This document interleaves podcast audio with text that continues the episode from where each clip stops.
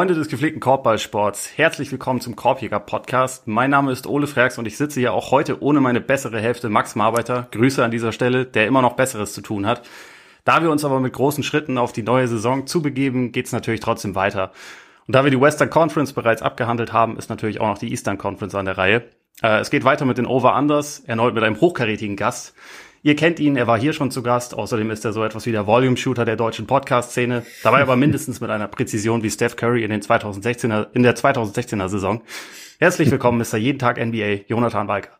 Hey Ole, vielen, vielen Dank. Äh, erstens mal für die Einladung. Freut mich wieder dabei zu sein. Und dann auch für die Blumen. Ey. Volume-Shooter, Steph Curry-Präzision. nice, danke. Ist doch gut, oder? Darauf, darauf zieht man doch ab. Ja, ja, auf jeden Fall. Äh, ich bin auch ein bisschen erleichtert, dass wir heute nicht wieder alle 30 Teams äh, bei Over Anders machen. Ja. 15 Eastern Conference. Ich habe es mir vorher nochmal angeschaut und habe am 15. Team gedacht, so hey, das war's jetzt schon. Äh, das wird ja ein kurzer Pot dieses Mal im Vergleich.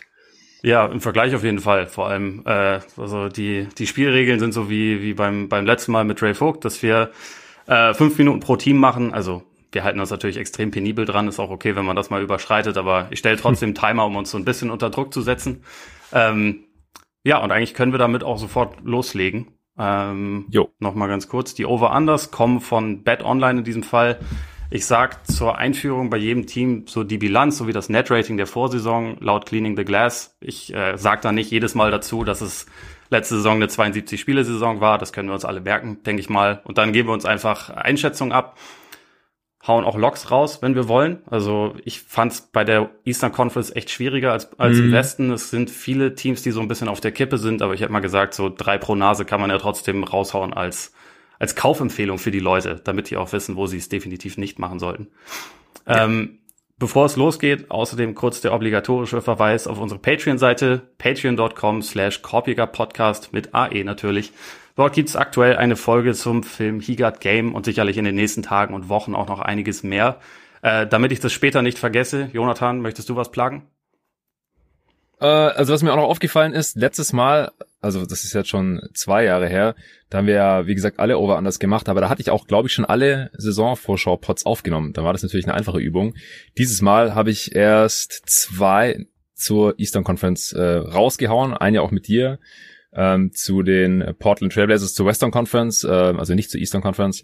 Äh, zwei zum Westen, zwei zum Osten sind draußen, wollte ich sagen. So, äh, das heißt bei 13 Teams, da habe ich mir jetzt noch nicht so viele Gedanken zugemacht, wie das halt letztes Mal der Fall war. Deswegen noch ein bisschen mehr aus der Hüfte geschossen. Aber ich habe gedacht, ähm, zum einen ist natürlich jetzt ein bisschen Spoiler für die 13 Pots der Eastern Conference, die noch kommen, aber auch ein Teaser. Also wenn Leute interessiert, wie ich da im Endeffekt zu meinen Schlüssen gekommen bin, over under zu meinen Logs und so, dann äh, zieht euch gerne bei meinem Podcast bei jeden Tag NBA die 30 Season Previews rein, also die 15 zum Osten und gerne auch die 15 zum Westen. Klingt doch solide auf jeden Fall. Und dann, damit wir, damit wir heute durchkommen, ähm, legen wir einfach los. Alphabetisch natürlich mit den Atlanta Hawks. Ganz kurz, Net-Rating und Bilanz der letzten Saison plus 2,3, Bilanz 41-31, neu dabei, DeLon Wright, Gorgie Dieng, Jalen Johnson weg, Chris Dunn, Bruno Fernando. Da noch ganz kurz äh, als Disclaimer dazu, ich zähle nicht den achten Two-Way-Player dann auch immer noch auf, sondern sag halt die Leute, die vielleicht auch in der Rotation eine Rolle spielen. Wenn ich da wen vergessen habe, kannst du das aber natürlich immer erwähnen. Mhm. Das Over-Under ist bei 47 angesetzt. Was ist da so dein, dein erster Gedanke dazu? Ja, das ist eine ziemlich gut gewählte Line.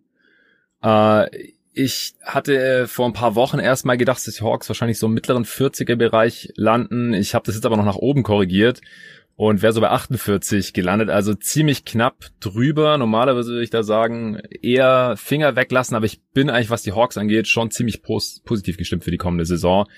Die scheinen mir doch ein ziemlich homogenes Team zu sein. Ähm, passt sehr gut zusammen, da alles, auch die neuen Spieler, die reingekommen sind, sollten an beiden Enden des Feldes ziemlich gut unterwegs sein. Die jüngeren Spieler dürften noch einen Schritt nach vorne machen. Ich hoffe, dass Dre Hunter diese Sommer äh, fit bleiben kann. Also sie sind da schon fast ein bisschen zu tief. Eventuell macht man da noch irgendwann einen Konsolidierungstrade. Aber ich bin da schon optimistisch genug, glaube ich, dass bei den Hawks Richtung 50 gehen kann, sodass ich hier overgehen würde. Geht mir auch so, ich würde da sogar äh, vorsichtig ein Log formulieren, oh. weil ich denke, wenn man sich so ein bisschen die letzte Saison anschaut, einerseits gab es halt den Trainerwechsel, nachdem die Hawks dann eins der besten Teams der Liga waren von der Bilanz. Das ist vielleicht ein kleines bisschen hochgegriffen, aber gleichzeitig, ja. es ist halt trotzdem auch einfach ein sehr gutes Team und sie hatten letzte Saison ziemlich viel Verletzungspech. Also gerade zum Start der Saison war Hunter wahrscheinlich neben Trey Young der beste Spieler des Teams, der hat sich dann Ewigkeiten verletzt. Bogdanovic war nicht die ganze Zeit fit. Man hatte man hatte über weite Strecken der Saison eigentlich keinen Backup-Guard für, für äh, Trey Young, weil Rajon Rondo am Anfang eine Katastrophe war. Das wurde irgendwann halt bisschen besser, als man eine Lou Williams hatte. Jetzt hat man auch noch Delon Wright, also wie du schon gesagt hast, das ist ein sehr tiefes Team. Für die Regular Season ist das ja eigentlich sehr gut. Also ich bin mhm. mir nicht sicher, ob sie den, den Playoff-Erfolg, den sie hatten, wiederholen können. Ich glaube, dass da hatten sie ja. schon auch ein kleines bisschen Glück mit den mhm. Gegnern, den sie hatten, äh, die sie hatten, auch wenn ich, auch wenn ich die Hawks schon insgesamt stark finde. Aber ich glaube, für die Regular Season es gibt relativ wenig, was ich an diesem Kader jetzt kritisieren würde, also was mir da wirklich fehlt. Okongo ist halt erstmal verletzt, aber man hat mit man hat mit Capella und auch mit Gorgi Jang ja absolut fähige Leute erstmal. Deswegen, also für mich ist das einfach ein sehr, sehr starkes Regular Season Team. Ja, man kann ja auch mal vielleicht Small spielen mit John Collins dann auf der 5 oder so. Jetzt, äh, Trey Young hat letzte Nacht äh, sich eine Oberschenkelprellung geholt, aber im ersten Preseason Game, aber das sollte jetzt irgendwie nicht tragisch sein. Also ja, ich würde auch sagen, over aber die Line ist für mich ein bisschen zu hoch, um es als Lock zu nehmen. Ich habe da drei andere Teams. Okay, ja, zu denen werden wir kommen. Machen wir mal gucken, was die Zeit sagt. Boah, wir waren richtig schnell. Hast du noch irgendwelche, irgendwelche überschüssigen Gedanken zu den Hawks oder sollen wir weitermachen mit den Celtics? Ja, ich bin einfach gespannt, wer da Spielzeit bekommt, weil gerade auf dem Flügel das Team schon ziemlich voll ist. Also wie gesagt, der Andrew Hunter, wenn der fit ist, dann Cam Reddish hat ja letzte Saison fast gar nicht gespielt und dann in den letzten paar Playoff-Spielen hat er sich da vielleicht für mehr empfohlen, muss natürlich auch ein bisschen konstanter werden, damit er dem Team beim Gewinnen helfen kann. Gallinari ist noch da, halt wahrscheinlich dann eher auf der vier, aber da ist ja auch Collins gesetzt, den sie verlängert haben. Äh, Bogdanovic ist da, Kevin Herter hat in den Playoffs ja auch ziemlich überzeugt. Also da kann eigentlich, wenn alle fit bleiben, nicht jeder auf seine Minuten kommen. Also das finde ich eigentlich ziemlich spannend bei den Hawks dann zu sehen, wer im Endeffekt das spielt oder ob sie dann halt echt noch irgendwann einen Trade machen. Ja, gerade gerade Radish ist da, denke ich mal, ein Kandidat, der vielleicht irgendwann als Asset irgendwie wertvoller mhm. sein könnte als im Kader, weil es und andererseits, ich meine, in den Playoffs hatte mir dann schon auch gut gefallen, aber es war dann teilweise wahrscheinlich auch ein bisschen der den Ausfällen geschuldet. Ähm, vielleicht noch kurz, was man noch als als Zusatzwette überlegen könnte. Meinst du, Trey Young hat Außenseiterchancen, MVP zu werden? Also sagen wir nee. mal, das Best-Case-Szenario der Hawks ist, keine Ahnung, eine 55-Siegesaison und dann Glaube ich nicht, weil ähm, historisch betrachtet braucht man immer erst so eine Saison, wo man anklopft im MVP-Rennen, irgendwie so Fünfter wird oder sowas. Und wir erinnern uns, erinnern uns, äh, Trae Young war letzte Saison nicht mal im All-NBA-Team, was ich ein Skandal fand persönlich. Ja. Und dann von nicht All-NBA zu MVP, ich glaube, das haben wir noch nie gesehen und daran glaube ich auch wirklich nicht. Also es gibt auch genug andere Kandidaten gibt jetzt kein Vakuum, wo er irgendwie reincrashen könnte. Und dann ja, auf 60 Siege oder so eine ganz krasse Überraschungssaison, wo wir dann das Narrativ irgendwie spinnen könnten, das sehe ich jetzt halt auch nicht unbedingt kommen. Es könnte höchstens so eine, so eine, so eine Überkorrektur geben, weil, weil er ja schon in den Playoffs im Prinzip dazu, also allen so ein bisschen die Augen geöffnet hat, die ihn kritisiert haben und gezeigt haben, okay, auf, auf der größten Bühne kann ich auch relativ gut performen, aber ja. ich denke es auch eher nicht. Aber es, wär, es würde mich ein bisschen schocken, wenn er diesmal erneut nicht in All-NBA-Team kommt. Ja, ich glaube, das ist schon eher ein Lock jetzt. Ja.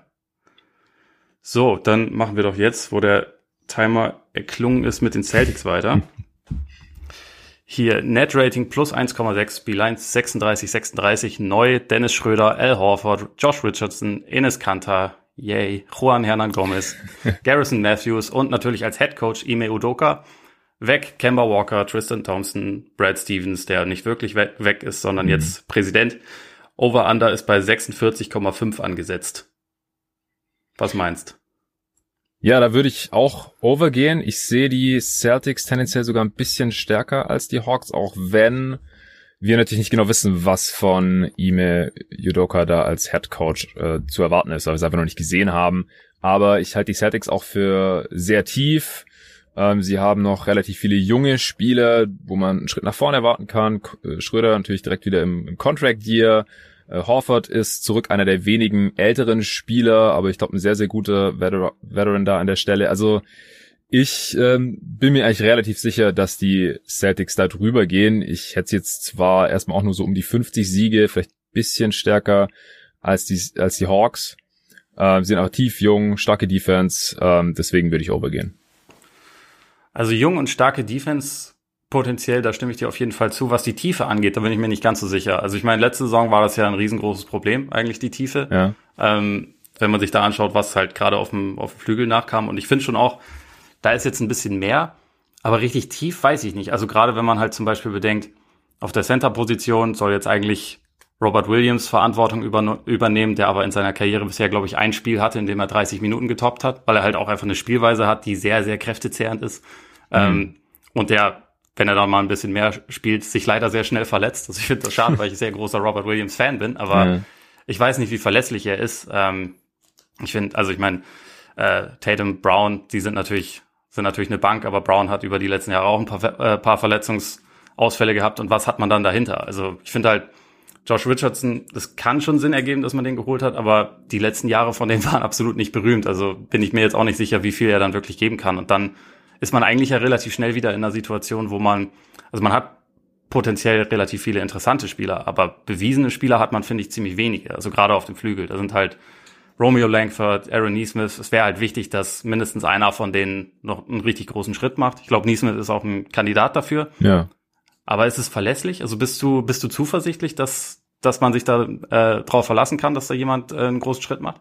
Also ich glaube halt auch, dass man viele Two-Guard-Lineups sehen wird, weil man da mehr Spieler hat, die wahrscheinlich spielen sollten, gerade mit äh, Smart und eben Schröder, äh, wahrscheinlich auch viel nebeneinander, dann Kevin Pritchard, der letzte Saison schon als zwar relativ alter, aber als Rookie schon ziemlich überzeugt hat. Ich glaube, der wird Pritchard da, ist der Executive, ne? Äh, Peyton Pritchard natürlich äh, Fast PP, nicht Fast ja, genau, genau. KP oder so.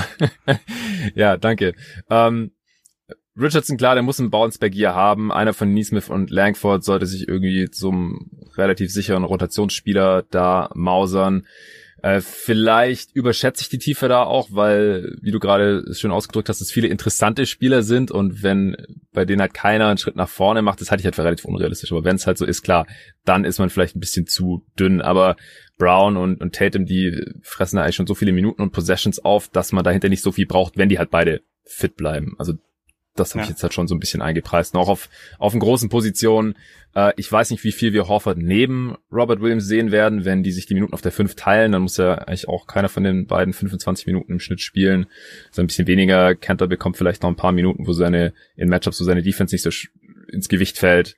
Also ich, ich bin da schon relativ positiv gestimmt, weil die Celtics, die waren die letzten Jahre halt auch normalerweise gut, wenn sie halt nicht die absolute Seuchensaison hatten, wie sie es letztes Jahr hatten. Also ich glaube, ja. da kann man schon so ein Bounceback hier erwarten. Das war letztes Jahr schon wirklich Worst-Case-Szenario und da hatten sie eine ausgeglichene Bilanz, also quasi 41 Siege und jetzt halt irgendwie sieben mehr. Das finde ich jetzt echt nicht vermessen. Also würde ich eigentlich schon von ausgehen. Ja, vermessen finde ich es auch nicht, aber ich, also für mich sind die, sind die Celtics irgendwie so ein, so ein Stay-Away-Team, einfach weil die, weil die Varianz relativ okay. hoch ist, glaube ich. Also ich kann mir schon auch vorstellen, dass man, dass das am Ende ein 50-Siege-Team sein wird, aber es würde mich jetzt auch nicht schocken, wenn es irgendwie zwischen 42 und 46 irgendwo landet. Also ich finde die, finde die Line ganz gut angesetzt, einfach weil es muss schon eine Steigerung geben, es muss bessere Gesundheit geben. Es ist realistisch darauf zu hoffen. Also das denke ich auch auf jeden Fall. Ich glaube, der Kader ist auch äh, breiter und besser aufgestellt als letzte Saison. Und trotzdem, ja, ich, ich, ich, ich kann hier nichts mit Überzeugung sagen. Ich würde jetzt mal einfach als, als äh, Homer-Pick mit ein bisschen Optimismus overgehen, aber also Nachdem hm. ich die Hawks eingeloggt habe, hier würde ich keinen keinen Lock vergeben, sondern halt einfach sagen, Tendenz over. Okay, und, interessant. Also du findest die Hawks relativ deutlich stärker als die Celtics. Die Hawks haben einfach für mich noch ein paar mehr Leute, die, ja, die schon zusammen gespielt haben. Die haben ein bisschen mehr Kontinuität, glaube ich. Also ich meine, auf den wichtigsten Positionen haben die Celtics das auch, aber trotzdem ist es irgendwie, man hat da, glaube ich, schon ein kleines bisschen mehr gesehen. Ich glaube auch, dass äh, ganzes Training Camp mit Nate McMillan ganz gut ist. Ich glaube, dass das auch jemand ist, der dafür sorgt, dass in der Regular Season die Spiele mit einer relativ großen Seriosität angegangen werden. Und deswegen habe ich da so ein kleines bisschen mehr Vertrauen. Aber mhm. also man muss auch dazu sagen, ich hab, wir alle haben natürlich Udoka auch noch nicht als Head Coach erlebt. Vielleicht findet er auch den Griff. Und wie gesagt, ich würde es ich würde es auch nicht ausschließen, dass, dass die Celtics vielleicht sogar besser sind in der Regular Season. Aber ich glaube, bei den Hawks habe ich Stand jetzt einfach ein kleines bisschen mehr Vertrauen. Okay, ja. Also ich habe beide over keins von beiden als Lock. Bin ich mal gespannt, was die Loks werden. also im, im, Osten echt Ist nicht so einfach, ja, ja, stimmt schon. Äh, dann ist logischerweise der Titelfavorit schlechthin, aka die Brooklyn Nets, als nächstes dran. Hier Net-Rating letzte Saison plus 5,7, Bilanz 48, 24, neu dabei Lamarcus Aldridge, der vom Karriereende zurück ist, Paddy Mills, Paul Millsap weg, Jeff Green, Spencer Dinwiddie, der natürlich eh keine große Rolle gespielt hat hm. und ansonsten recht viel Kontinuität. Natürlich hat man noch ein paar neue Verschwörungstheorien. Over-Under 56,5, das ist das äh, höchste, wenn ich es richtig im Kopf habe, was man momentan hat. Mhm. Wenn man bedenkt, dass überall von den Brooklyn Nets als absoluten Titelfavoriten gesprochen wird, ist das wahrscheinlich auch nicht gerade nicht gerade unlogisch, würde ich mal sagen. Aber was meinst du? Also das ist eigentlich finde ich die wichtigste Frage. Wie wichtig finden Sie die Regular Season? Also wie seriös gehen Sie die an? Wahrscheinlich nicht ultra seriös, aber das Team ist in der Regular Season trotzdem auf jeden Fall gut genug, um diese Line zu reißen. Also das ist Overlock für mich. Ich finde die Line echt ein bisschen niedrig. Also ich finde es interessant, dass halt auch das die höchste Line ist und keine Line jetzt irgendwie Richtung 60 Siege geht, aber ich glaube, wir werden auf jeden Fall ein 60 Siege Team haben. Also es geht ja insgesamt der Trend schon ein bisschen mehr Richtung Parität. Ich glaube, da hat auch das Play-in-Tournament äh, seinen Anteil dran, finde ich auch alles gut und deswegen auch nachvollziehbar, dass die Lines jetzt tendenziell so aussehen, aber die Nets, also die hatten letztes Jahr schon umgerechnet äh, ein Net-Rating von 55 Siege-Team. Also die hatten das schon fast gerissen mit einem In-Season-Trade für James Harden, der auch noch out of shape war. Dann mit einem halben KD, also der hat echt weniger als die Hälfte der Spiele gemacht. Äh, ohne Defense und mit einem Rookie-Head-Coach. Also ich verstehe nicht, wieso die jetzt hier nicht relativ easy drei Siege mehr holen sollten. Äh, Kyrie-Situation mal außen vor. Ich glaube, selbst wenn der nur, wenn der die Heimspiele nicht machen darf oder so, ja, dann, dann sollte das trotzdem reichen. Ich glaube, KD wird mehr Spiele machen als in der letzten Saison. Ähm, ich glaube, Harden wird sein Regular Season, seine Regular Season Magie einfach durchziehen. Die Offense wird brummen und ich glaube, die Defense wird auch ein bisschen besser werden als in der letzten. Die war schon sehr, sehr schlecht und inkonstant, auch weil die einfach sehr viel Umwälzung im Kader hatten, ständig irgendwelche Signings, noch Buyouts, natürlich der Trade, wie gesagt. Es, das wird besser werden als in der letzten Saison, denke ich, und dann haben sie die Line ja schon ja, an, an sich stimme ich dazu. Also ich glaube vor allem, das ist halt dieser Luxus, ne? Wenn, wenn KD und Kyrie nicht dabei sind, kannst du halt Harden das machen lassen, was er in Houston gemacht hat. Und er hat ja. exzellenter Shoot, exzellente Shooter um sich rum. Und Harden ist ja, also letztes Jahr war ein Ausnahmefall, aber normalerweise ist das ja auch ein sehr, sehr belastbarer Spieler, der in, den, in der Regular Season wirklich viele Minuten geht. Und in den Minuten hat man halt einfach trotzdem einen der besten Offensiv-Creator der Liga, der viel Shooting um sich herum hat, insgesamt halt ein super Personal. Also ich finde, Defensiv muss man natürlich noch ein bisschen sehen. Ich glaube auch, dass mhm. sie da ein bisschen besser werden. Überragend wahrscheinlich nicht, also zumindest nicht in der Regular Season, aber das kann sich da halt schon steigern. Und ich glaube auch, also wegen Kyrie, ich glaube, wenn, also den hast du ja nicht für die Regular Season, wenn man ganz ehrlich ist, sondern den hast du für die Playoffs, weil da sind seine Stärken am wichtigsten. Er war mhm. noch nie derjenige, der dir jetzt in der Regular Season 30 Siege mehr verschafft hat als irgendwer anders. So, das, äh, der ist da nicht der Typ Solist, sondern das ist halt jemand, der in den Playoffs, wenn es hart auf hart kommt, ist es überragend, so jemanden zu haben. Und ich meine, nicht, dass er in der Regular Season nichts gibt. Er hat ja letzte Saison auch eine tolle Regular Season gespielt. Das ist schon so, aber selbst wenn, wenn er jetzt halt die ganze Zeit sich auf andere Sachen konzentrieren will, nur Auswärtsspiele zur Verfügung steht, ich glaube trotzdem, dass sie, dass sie genug Qualität haben, wenn die anderen beiden ansatzweise, ansatzweise fit durch die Saison kommen, dass sie da halt auch overgehen. Also dieses Team ist halt einfach, einfach heftig gut besetzt. Aber ich glaube, was diese Line dann letztendlich angeht, Vielleicht ist da so ein bisschen die Frage, ob sie sich, also ob es auf eine Situation hinausläuft, wo sie sich ein Rennen liefern mit den Bugs. Oder, ob's, oder also um, um Platz eins, ob das ihnen wichtig ist. Ich kann mir vorstellen, dass es den Bugs ein bisschen wichtiger ist als den Netz. Aber mhm. dass es halt letztendlich so ein bisschen zwischen den beiden Teams entschieden wird, wer, wer das Rennen dann letztendlich gewinnt. Ja, ich glaube, für die Nets braucht es da nicht wirklich ein Rennen. Ich glaube, die stolpern fast über diese Line drüber. Also da müsste jetzt echt Irving zum einen halt mindestens alle Heimspiele und die Spiele gegen New York nicht spielen dürfen. Dann auch noch verletzt zusätzlich paar Spiele ausfallen, sodass er wirklich den Großteil der Regular Season fehlt. Dann KD wieder nur die halbe Saison spielen und dann Harden wieder irgendwas im Hamstring haben oder sowas. Ich glaube, dann äh, laufen sie wirklich Gefahr, vielleicht nur 53 Siege zu holen oder sowas. Aber ansonsten haben sie diese Line aus meiner Sicht einfach. Deswegen ist Lock für mich. Für dich nicht? Ja, ich, also ich meine, ich habe sie auch over. Ähm Log bin ich mir noch nicht ganz sicher. Ich, ich, äh, ich entscheide das später. Ich muss mal gucken, welche, welche okay. ich sonst noch okay. vergeben muss, aber ja, wobei doch, wahrscheinlich schon, wahrscheinlich schon.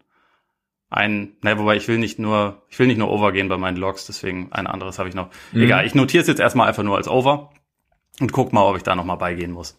Okay. Mal schauen. Aber wahrscheinlich kommen sie drüber. Ich glaube, das kann man schon mit einigermaßen äh, Selbstvertrauen sagen. Ja. Dann geht's weiter mit den Charlotte Hornets. Äh, Net-Rating letzte Saison minus 2,5, Bilanz 33, 39. Neu dabei Kelly Oubre, James Booknight, Mason Plumley, Ish Smith, Wes Iwundu, Kai Jones, weg, Bismarck Biombo, Cody Zeller, Devontae Graham, Malik Monk. Das Over-Under ist mit 38,5 angesetzt. Äh, bin ich drüber und es ist ein Kandidat für einen Lock. Also wenn du jetzt hier schon den Cop-Out machst und sagst, ja, da lass ich mir noch in den Kopf gehen, dann äh, bin ich mir da jetzt auch noch nicht so ganz sicher, weil ich habe zwischen dem und einem anderen Team überlegt, ich habe auch noch eins bei einem Under und dann noch äh, halt den hier und einen, einen anderen Kandidaten für Over. Aber es ist schon relativ schwierig im Osten. Also sie müssten sich halt verbessern im Vergleich zur letzten Saison oder Lamello Ball müsste wahrscheinlich einfach nur fit bleiben. Kann man jetzt natürlich schwer einschätzen, ob er öfter mal länger ausfallen könnte, aber gut, Handgelenk sind jetzt eigentlich, ist jetzt auch nichts, was irgendwie normal so chronisch ist oder so. Ähm, ich glaube einfach, dass wir nochmal einen Sprung sehen werden von Lamello Ball. Wir haben schon gesehen, wenn er fit ist, was für ein Spieler er sein kann in diese Liga als Rookie. Also er hatte auch gemäß manchen Metrics äh, schon eine sehr, sehr herausragende Rookie-Saison. Also ist da halt auf Augenhöhe mit äh, anderen ehemaligen Superstars dieser Liga. Sie haben jetzt auch relativ viele Rookies reingeholt. Aber ich denke, dass die Veterans eher spielen sollten. Hayward wird wahrscheinlich wieder seine paar Spiele irgendwann fehlen in, in der Saison. Aber ich denke, unterm Strich sind sie tief genug und auch an beiden Enden des Feldes kompetent genug, um da wahrscheinlich irgendwie Richtung Durchschnitt zu gehen, dass sie halt tendenziell auch ungefähr die Hälfte ihrer Spiele gewinnen sollten und dann wären sie ja schon drüber. Interessant. Ich, ich bin hier bisschen pessimistischer, einfach, also, weil ich auch hier finde, tief einerseits ja, aber was bestimmte Spielertypen angeht. Ich finde halt, also du hast Lamello ja angesprochen, wenn der halt wieder ein bisschen mehr wegfällt, dann fehlt es ja eigentlich schon zu einem sehr großen Anteil an, an Creation. Also ich finde, es gibt halt viele, viele Spieler in dem Team, die Plays abschließen können, aber relativ wenige, die Plays, Plays kreieren können. Hayward ist dann natürlich noch einer. Bei Hayward bin ich jetzt äh, ein gebranntes Kind natürlich als, als Celtics-Fan, dass ich das, dass ich es halt einfach relativ häufig überlegt habe, dass man sich da nicht nicht drauf verlassen kann, so stark er dann auch teilweise ist. Gibt es überhaupt einen Celtics-Fan, der nicht zum Hayward-Hater geworden ist? Ja, ein Hater würde ich gar nicht sagen, weil ich ja, finde den Spielertypen eigentlich super. Ich, ich fand auch letzte Saison waren die Hornets tatsächlich so eine Zeit lang mein, mein League Pass Lieblingsteam sozusagen, weil ich, also wegen ja. Labello natürlich sowieso, aber ich fand auch dieses, dass man irgendwie viel Passer, viel Bewegung ähm, hatte. Ich mochte die, die Art und Weise, wie Borrego das Team hat spielen lassen, sehr gerne. Und das hat mir schon ganz gut gefallen, aber ich finde es einfach so ein bisschen, bisschen schwer, jetzt daraus zu schließen, wie es dann weitergeht. Also zumal sie letzte Saison eigentlich deutlich über ihrem, ihrem Point Differential Spiele gewonnen haben, ähm, weil unter anderem Rosier einfach in Klatsch-Situationen nie daneben geworfen hat. Ich weiß nicht, ob er das mhm. nochmal wiederholen kann. Also ich mag auch Terry Rosier natürlich, äh, so Scary Terry, aber ja. das hatte für mich schon ein bisschen was von einer von einer Ausreißersaison. So, ich weiß nicht, ob er so gut nochmal ist und er war halt so in den in den Klatsch-Situationen schon jemand, der dafür sehr, sehr wichtig war, dass man diese, diese Spiele gewonnen hat. Und deswegen ist es, ist schade für mich auch eher so ein Team mit einer, mit einer hohen Varianz. Also zum Beispiel auch auf dem Flügel mit Oubre und Booknight. Ich kann mir schon vorstellen, dass sie da im Lauf der Saison irgendwann besser sind, als sie es bisher waren. Aber ich denke, Booknight wird natürlich auch Zeit brauchen. Und deswegen, ja, bin ich irgendwie ein bisschen skeptischer bei dem Team. Ja, es kann schnell in eine Übergangssaison umgeschaltet werden, wenn man halt merkt, ja gut, äh, oder ich wenn, also ich wenn Lamello wirklich wieder einige Spiele verpassen sollte, wie gesagt, ich bin da jetzt gerade relativ optimistisch, weil es halt einfach nichts war, was normalerweise irgendwie wiederkommt oder chronisch ist oder ich ich glaube, wir haben jetzt auch keine Anzeichen, dass er besonders verletzungsanfällig ist bisher. Deswegen gehe ich jetzt halt einfach mal davon aus, dass er spielt und dann reicht es ja voll und ganz mit äh, Playmaking, sowohl im Halfcourt als auch in Transition. Äh, Ish Smith ist auch so ein Transition Playmaker, die, ich glaube, die werden einfach viel rennen und sie haben halt die Athleten, die dann da auch finishen können. Bridges, Kelly Oubre, Jersey ist schon fast bestellt. Ähm, ich glaube, dass das Team wird nicht nur Spaß machen, sondern die werden aus meiner Sicht relativ wahrscheinlich auch die Hälfte ihrer Spiele gewinnen. Aber wenn Hayward irgendwie wieder länger fehlt, Lamello, Gott bewahre, ein paar Spiele verpasst, dann kann man halt auch schnell mehr Minuten an Booknight geben, weil wenn alle fit sind, dann sehe ich gar nicht so viele Minuten für den Rookie und ich sehe auch echt nicht bei ihm, dass er direkt ein Plusspieler sein kann oder sowas. Dann kann man mhm. auch äh, Kai Jones Minuten geben, JT Thor, äh, die anderen jungen Bigs, die sie da noch rumrennen haben. Äh, das kann man dann schon machen, aber ich glaube erstmal werden halt Hayward, Ish Smith, Kelly Oubre, Bridges, PJ Washington äh, und, und Plumlee, für den man ja auch getradet hat, den ich äh, dafür ein kleines Upgrade auf der 5 halte. Die werden zocken und dann, dann ist es für mich auch relativ klar ein Team, das die Hälfte der Spiele gewinnen kann, dann noch ein Over. Aber vom Lock hast du mich jetzt schon fast abgebracht. Weil ja, sie halt genug ich... junge Spieler haben, dass sie halt wirklich dann nochmal in so ein Übergangsjahr kommen, wir nehmen nochmal einen höheren Pick mit umschalten können. Ja, wenn ich es richtig im Kopf habe, waren sie letzte Saison irgendwie offensiv Platz 22, defensiv ja. auf Platz 20. Ja. Ich habe eigentlich, ich denke schon, dass sie offensiv besser sein sollten. Die Frage ist, sind sie defensiv auch besser geworden? Also so gerade gerade auf den großen Positionen finde ich es halt schon schon spannend, ob sie es schaffen, äh, die Defense irgendwie einigermaßen äh, glaubwürdig hinzustellen. Ja, ich sage jetzt auch nicht, dass sie irgendwie ein ganz tolles Defensivteam werden, aber ich, ich denke halt schon, dass sie Richtung Durchschnitt gehen können mit dem Spielermaterial. Das glaube ich mhm. schon. Solange halt nicht zu viele junge Spieler Minuten bekommen, weil das ist normalerweise äh, bedeutet nichts Gutes, wenn man eine gute Defense spielen möchte. Ja. Na gut, dann äh, sind wir hier nicht einer Meinung. Ich gehe ander. Aber das ist okay. Schön. Ich bin mal gespannt, was du zu den Chicago Bulls sagst, denn wie du dir wahrscheinlich schon denken kannst, gibt's hier im Podcast unterschiedliche Meinungen zu den Bulls. Ähm, mm. Deswegen, Net Rating minus 1,3, Bilanz 31, 41. Neu dabei DeMar DeRozan, Lonzo Ball, Alex Caruso, Derek Jones, Tony Bradley, Marco Simonovic, die letzteren beiden wahrscheinlich nicht mit den größten Rollen weg. Thad Young, Thomas Satoranski, Garrett Temple, Lauri Markanen und Daniel Theiss. Das Over-Under ist bei 42,5 angesetzt und ich finde, da das, also abgesehen jetzt natürlich irgendwie von den Lakers wahrscheinlich das Team war, was am meisten verändert hat, mm. ist es echt kompliziert zu sagen, wie es jetzt aussehen wird. Jetzt hat sich natürlich Patrick Williams auch erstmal noch im Training verletzt, was relativ problematisch ist, weil das einer der, also eigentlich jemand ist, der für die Defense und für die für die Frontcourt-Position eigentlich sehr dringend gebraucht wird. Ja. Dadurch finde ich es noch schwerer zu sagen, wie das, ähm, wie dieses Team jetzt letztendlich aussehen wird. Deswegen mal kurz, wie ist, wie ist so deine Einschätzung vom, vom Kader der Bulls und vielleicht auch von dem, was sie in der Offseason jetzt gemacht haben? Es ist eine Ansammlung von sehr vielen seltsamen Skillsets, finde ich. Also mit DeRozan hast du halt diesen On-Ball-Creator drin, der keine Dreier nimmt und nicht verteidigt seit Jahren. Ich glaube, wir wissen einfach, was DeRozan ist mittlerweile. Und ich bin auch mal gespannt, ob er jetzt zum zweiten Mal in seiner jetzt schon relativ langen Karriere ähm, einen positiven äh, On-Off-Wert aufweisen kann, also dass sein Team mit ihm auf dem Feld den Gegner ausscoren kann. Ähm, das wird mal, das wird mal interessant.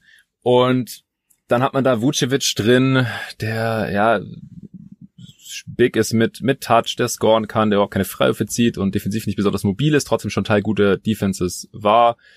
Äh, dann äh, haben wir mit Levine einen Spieler drin, der in der letzten Saison einen tollen Schritt nach vorne gemacht hat zu einem effizienten Volume-Scorer, On-Ball-Creator, der jetzt im Contract hier ist, nicht vorzeitig verlängern will und auch nicht sollte, weil es finanziell keinen Sinn für ihn macht und damit der beste Free Agent wird in der kommenden Offseason auch so ungefähr der einzige interessante Free Agent.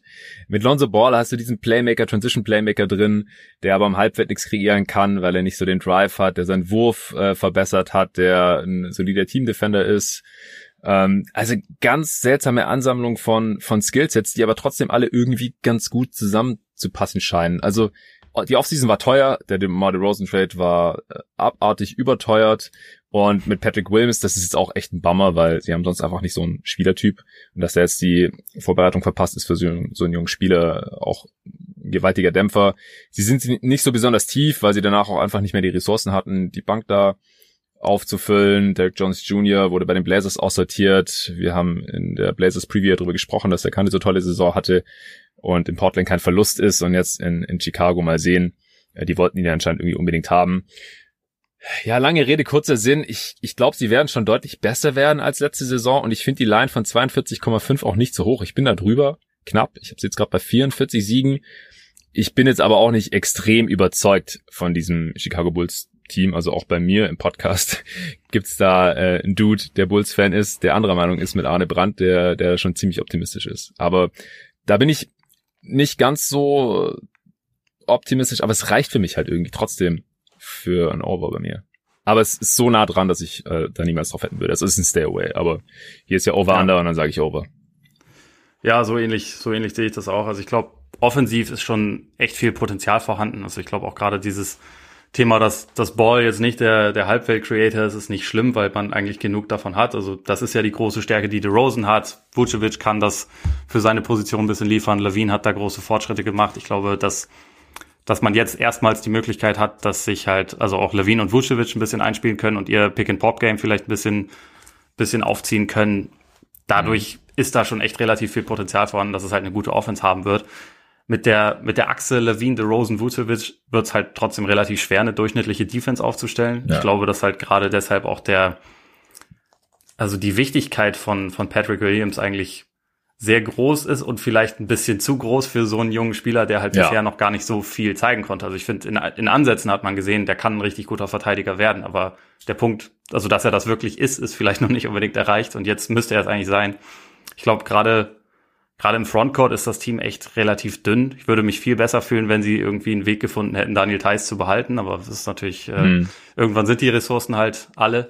Und trotzdem, ich glaube, es wird viel Motivation geben, in der Regular Season gut zu sein für dieses Team. Also ich glaube, da sind sehr viele motivierte Leute dabei, die jetzt auch ein bisschen gehört haben, wie, wie negativ teilweise darüber ähm, gesprochen wurde, was da so passiert ist, wie viele, äh, also wie viel Kritik da irgendwie dabei ist. Levine hast schon gesagt, Contract Year und er hat gerade letzte Saison gezeigt, dass er wirklich einer der besten Offensivspieler der Liga auch sein kann. Deswegen tendiere ich hier auch zum Over, aber ja, ohne viel Überzeugung. Also auch bei mir ist es auf jeden Fall eher ein, ein Stay-Away-Ding. Ja, ich glaube auch bei den Bulls ist jetzt nicht das Problem oder der Kritikpunkt, dass sie jetzt in der kommenden Regular Season nicht irgendwie diese 42, 43 Siege holen können oder vielleicht auch 45 oder sowas, sondern ich sehe halt nicht, wie sie eine oder von mehreren ganz zu schweigen Playoff-Runden gewinnen können mit diesem Kadern. Dafür war es einfach ein bisschen teuer, dieser Trade für Vucevic und für DeRozan. Ja, das ist auch genau mein Kritikpunkt. Also ich sehe nicht so recht, wie man sich da dann, man hat jetzt den Schritt zu einem wahrscheinlich ganz, ganz guten oder zumindest zu einem äh, sehr soliden Team gemacht. Ja. Und den nächsten Schritt zu einem richtig guten Team, der wird aber halt sehr schwer zu realisieren sein. Also dafür genau. muss eigentlich aus Patrick Williams ein Star werden. Und, ja. dann, und bis er das ist, falls er es wird, ist halt Vucevic wahrscheinlich kein Teil dieser Gleichung mehr und DeRozan auch nicht. verschlingt aber immer noch viel Geld und DeRozan ebenso. Und also ich, ich fand einfach, dass sie die Situation und die, die Chips, die sie hatten, ein bisschen, bisschen zu eifrig in die Mitte geworfen haben für ein Team, was jetzt nicht nah dran ist, richtig gut zu sein. Aber äh, andererseits äh, habe ich auch den Eindruck, dass man in Chicago einfach sehr, sehr darauf hofft, irgendwann mal wieder kompetitiven Basketball zu sehen. Und das, das wird dieses Team ja zumindest erstmal, erstmal liefern können. Dass man dann irgendwann mal Playoff-Runden gewinnt, wie gesagt, da bin ich auch ein bisschen skeptischer, aber. Ja.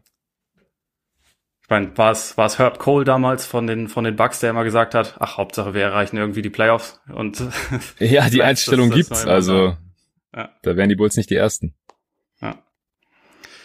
Dann machen wir mit einem Team weiter, das die Playoffs vermutlich eher nicht erreichen wird. Die Cleveland Cavaliers Net Rating letzte Saison minus 8,8. Ja. Bilanz 22,50. Neu dabei Evan Mobley, Laurie Markkanen, Denzel Valentine, Ricky Rubio. Weg Larry Nance, Matthew Della Vedova, Torian Prince. Over-Under ist mit 27 angesetzt. Und also es ist leider ein bisschen eine Tendenz im Osten, dass ich das immer wieder sagen muss, aber auch hier irgendwie irgendwie äh, irgendwie äh, Stay Away Thema so ein bisschen. Also ja. ich finde, man hat jetzt es ist ja nicht so, dass dieses dieser Kader irgendwie talentfrei wäre. Also ich finde, es gibt sogar fast auf allen Positionen Leute, wo man sagen könnte, ja, aus dem könnte einer werden. So, der, der mhm. ist spannend. So, das, also ich mag, ich mag Darius Garland eigentlich ganz gerne. Mhm. Colin Sexton, der Fit ist vielleicht nicht ideal, aber Colin Sexton ist auch jemand, der halt Punkte machen kann und das ist ja. nicht komplett unwichtig ja. in, im Basketball. So, ja. so jemanden zu haben ist jetzt nicht, ist jetzt nicht wertlos. Markanen, Kranz Gorn, Jared Allen ist ein ist ein echt guter Center. Jetzt hat man natürlich mit Evan Mobley doch einen gedraftet, wo man mal gucken muss, wie viel Twin Towers man dann sieht oder wie viel die sich dann mhm. gegenseitig die Minuten nehmen. Irgendwo läuft auch noch Kevin Love rum. Es ist halt irgendwie echt die große Frage, wie kann man das Ganze jetzt zusammenfügen, dass das Team auch von dem Talent, das da ist, irgendwie was in ein ja, einigermaßen kompetentes Team zwängt. Und da, da tue ich mich schon ein bisschen schwerer mit dem Thema. Ja, genau. Das ist genau der Punkt. Also sie haben genug einerseits Talent im Kader, jetzt kein Superstar-Talent oder so. Das sehe ich auch bei aller Liebe für ähm, Okoro nicht. Vielleicht Evan Mobley, aber ich meine, das sagt jetzt halt auch schon relativ viel aus, dass man halt auf beiden Positionen, auf denen er spielen kann, jetzt direkt äh, schon Spieler, die schon vier Jahre in der Liga sind, äh, reich entlohnt hat. Also das wird sehr, sehr interessant da im Frontcourt, wie die Minuten verteilt werden sollen. Ähm, aber halt auch so Ricky Rubio, ich meine, der hat vor zwei Jahren mit den Phoenix Suns echt noch den nächsten Schritt gemacht und hatte daran einen sehr, sehr großen Anteil.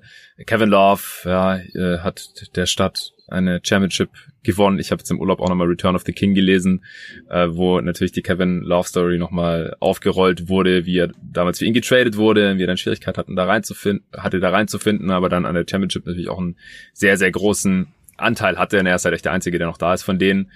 Und ich habe keine Ahnung, also ob der überhaupt noch eine Minute spielt, ob sie noch ein bisschen showcasen ja. werden, ob sie ihn dann doch irgendwann rauskaufen, wie die Pistons es letztes Jahr mit Black Griffin gemacht haben und dann schließt er sich vielleicht auch noch den Netz an und dann haben sie sieben Powerforwards, die nicht verteidigen, die immer All-Star waren. Ja, ist doch gut. Ja, für die Regular Season äh, Lock Over wird's äh, bei mir keinen Abbruch tun, aber was in den Playoffs mit den ganzen Spielern wollen, weiß ich nicht so genau. Zurück zu den Cavs ich finde auch die Line ist sehr gut gewählt. Ich habe mal 28 Siege aufgeschrieben gehabt. Das ist halt so knapp drüber. Ich würde echt stay the fuck away von, von dieser Line, weil ich, ich weiß echt nicht, was da jetzt bei rauskommen soll in der kommenden Saison. Sie können 30 Siege holen, sie können vielleicht auch wieder nur 25 holen. 22, also letzte Saison war schon echt sehr, sehr mies. Da haben sie jetzt schon ein bisschen mehr Kompetenz drin. Volle Saison mit Jared Allen, der da ganz solide ist. Ich finde auch Mark einen interessanten Fit hier. Es war jetzt auch wieder ein bisschen teuer. Ich habe die Not nicht gesehen, ihn so spät in der Offseason noch per Sign and Trade so über zu bezahlen, aber es ergibt schon irgendwie Sinn, so als, als Spacer in diesem Team. Und auch die Sexton Garland Situation, die ist einfach wahrscheinlich auch früher oder später irgendwann mal gelöst werden. Sie wollten ja Sexton anscheinend auch schon loswerden jetzt in der Offseason, haben kein passendes Paket gefunden. Angeblich haben sie auch den halben Kader irgendwie für Ben Simmons angeboten und die Sixers haben dankend abgelehnt, was auch schon viel sagt. Ja also sie sind wahrscheinlich auch nicht so super zufrieden mit diesem Team. Ich, ich habe keine Ahnung, welche Richtung es geht, aber hoch hinaus wird es nicht gehen. Ähm, ich ich würde hier auf gar nichts wetten. Aber wenn, dann wäre ich jetzt gerade noch leicht over. Ja, ich glaube, ich glaube, ich gehe aus Prinzip einfach anders. Ich meine, letztendlich wird es wahrscheinlich auch so ein bisschen. Äh, es gibt ja diese Saison, glaube ich, also allein schon auch wegen dem, wegen dem äh, Play-in-Szenario nicht krass viele Teams, die, die tanken werden. Aber ich kann mir schon vorstellen, dass es am Ende halt so eine Handvoll gibt, die sich eher eher nach unten orientieren. Die und Cavs wollen in die Playoffs.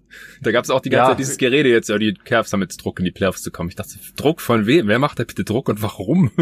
ja, das, das, das ist, das ist exzessiv, da, davon zu reden, dass die Druck haben, in die Playoffs zu kommen. Also ja. klar, wollen sie bestimmt, aber ich meine, es gibt ja relativ easy ein Szenario, wo sie dann halt irgendwann Mitte der Saison entscheiden, okay, alles Quatsch, lass uns jetzt einfach nur noch die Youngster spielen lassen, gucken, was wir hier haben, gucken, mhm. wer, wer irgendwie einen Schritt machen kann Mobley rein, äh, nur noch und wir, wir vertrauen unsere Guards. Rubio, wir wissen, du bist kompetent, dafür haben wir dich auch geholt, aber sei jetzt mal kompetent von der Bank aus. Wir brauchen wieder hm. nur unsere Youngster und dann werden halt wieder nicht viele Spiele gewonnen. Deswegen, ich tendiere hier knapp zum Under, aber irgendwie, also wie du schon gesagt hast, es ist, äh, es ist was, wo man mit nicht viel Überzeugung rangehen kann. Ja. Und das ist auch das Stichwort für die Detroit Pistons. Nächstes Team, Net Rating minus 4,8. Bilanz 2052. Neu dabei, hauptsächlich natürlich Kate Cunningham, Kelly mhm. Olynyk und Trey Lyles. Weg ist Mason Plumley, over under 25,5. Die große Frage, ist der Nummer 1 Pick äh, gut genug für fünf Siege mehr? Nee, sechs Siege mehr. Ja, also das, das Netrating jetzt gerade auch im direkten Vergleich mit den Cavs, das war ja schon äh, deutlich besser als das der Cavs also das, ich glaube schon, dass sie das schaffen können. Das ist echt wirklich die zentrale Frage. Ist Cat Cunningham halt dieser Spieler, der hier direkt ein paar Siege, für ein paar Siege mehr sorgen kann? Ich fand auch das Kelly Olynyk Signing da sehr sinnig, weil sie einfach ein bisschen Spacing brauchen, gerade da von den großen Positionen.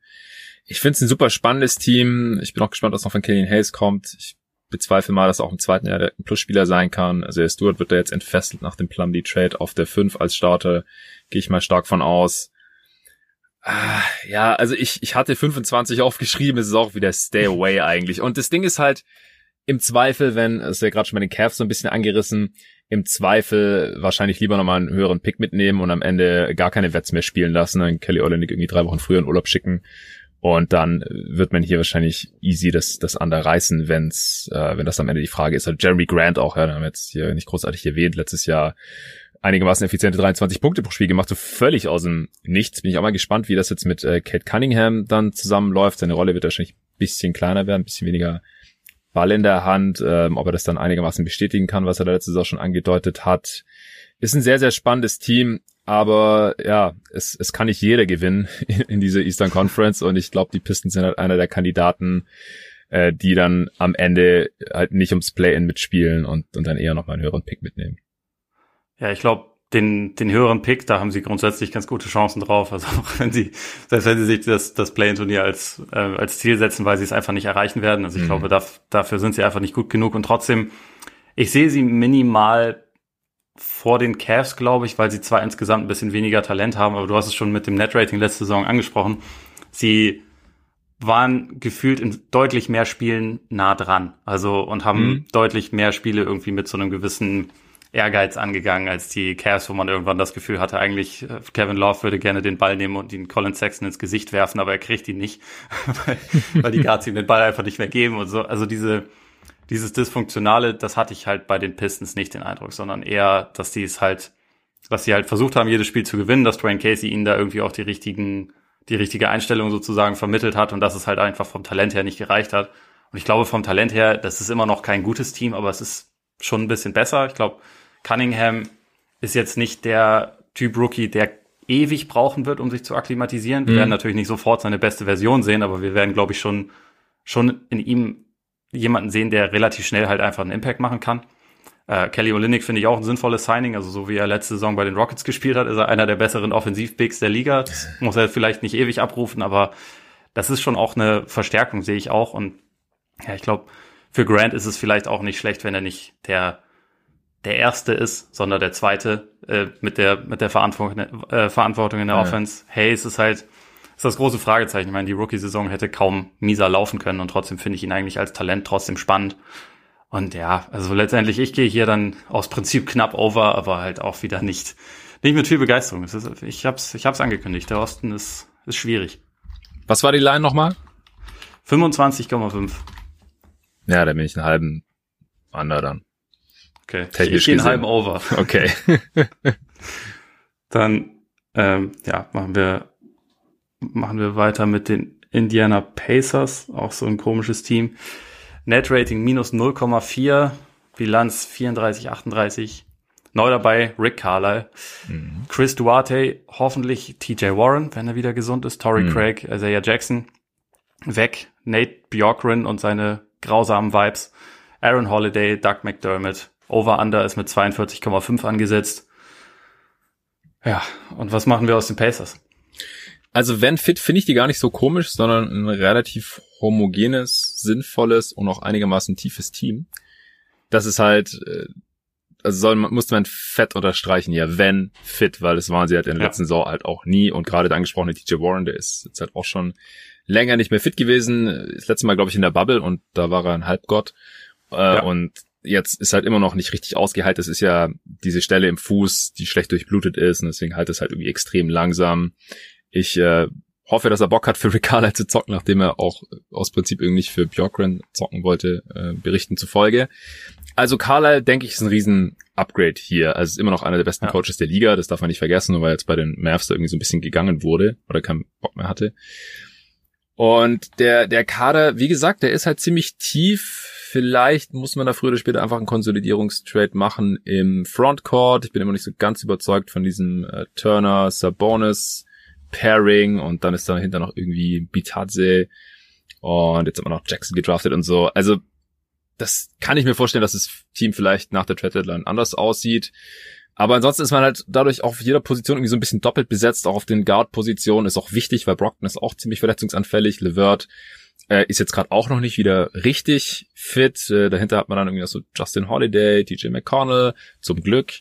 Ähm, also ich, ich finde die Passes eigentlich ganz gut und vor der TJ Warren und Levert News, äh, da hatte ich sie sogar eher Richtung 50 Siege. Jetzt halt auch mit mhm. Carlisle. Mhm. Also da wären sie halt für mich ein Lock gewesen, jetzt mit diesen Verletzungen oder mit diesen Fragezeichen. Da sind sie für mich nur noch ein Over. Aber das schon.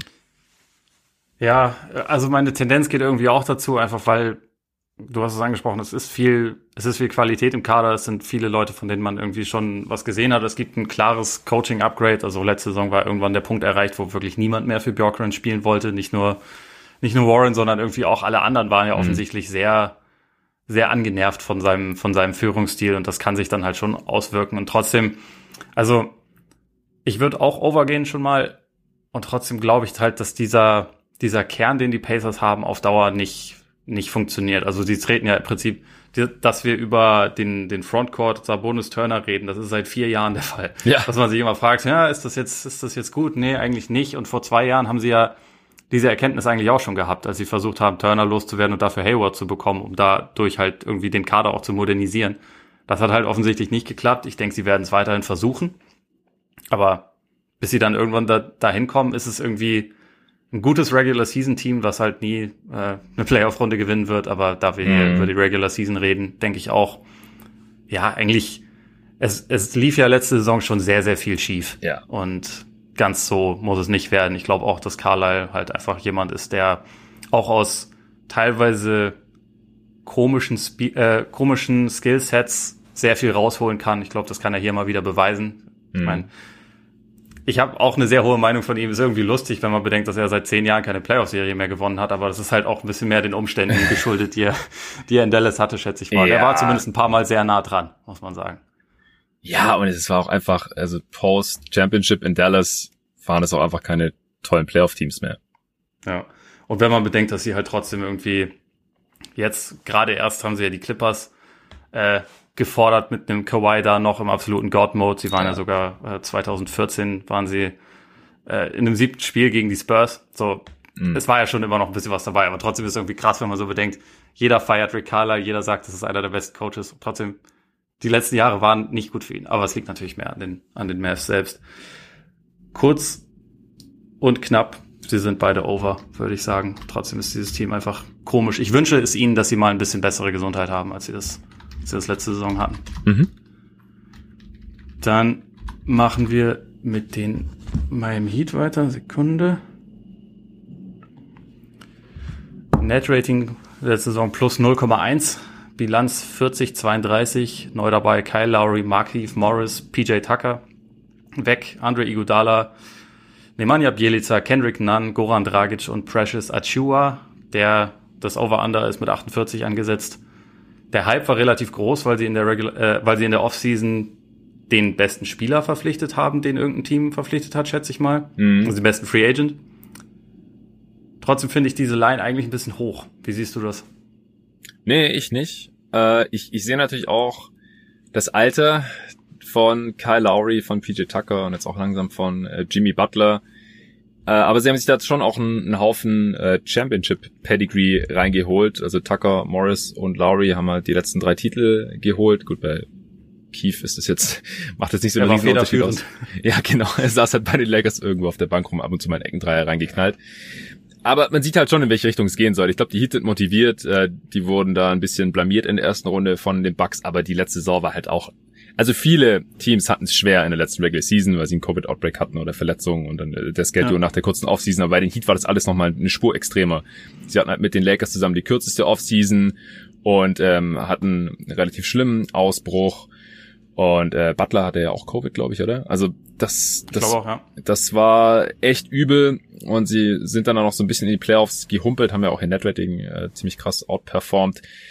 Aber ich glaube schon, dass sie hier über diese Line drüber kommen können. Also Sportsra hatte, glaube ich, seit den Championship-Jahren, äh, Saisons mit äh, LeBron, Wade und Bosch keinen so tollen Kader mehr. Die Line wird nicht gerissen werden, wenn halt äh, einer der Ü30-Spieler länger ausfällt oder wenn jetzt Bam und Hero nicht den erwarteten Schritt nochmal nach vorne machen können. Der Kader ist noch nicht so super tief, aber die Heat zaubern auch jede Saison. Also da kann man eigentlich auch schon fast drauf wetten, nochmal irgendwo ein Rotationsspieler aus dem Hut. Ob das jetzt Gabe Vincent ist oder Max Struss ja. oder was weiß ich, J7 oder so. in einem Jahr oder in einem halben Jahr werden wir es schon wissen. Ähm, Robinson konnte man ja auch halten. Also das äh, stimmt mich schon positiv dafür. Und die Heat Preview habe ich auch schon aufgenommen, die ist nur noch nicht erschienen. Das für die nächste, aber wenn die Hörer den Potty hören, dann wird er auch schon draußen sein. Und da habe ich am Ende des Pots auch gesagt, ich würde overgehen. Deswegen bleibe ich dabei.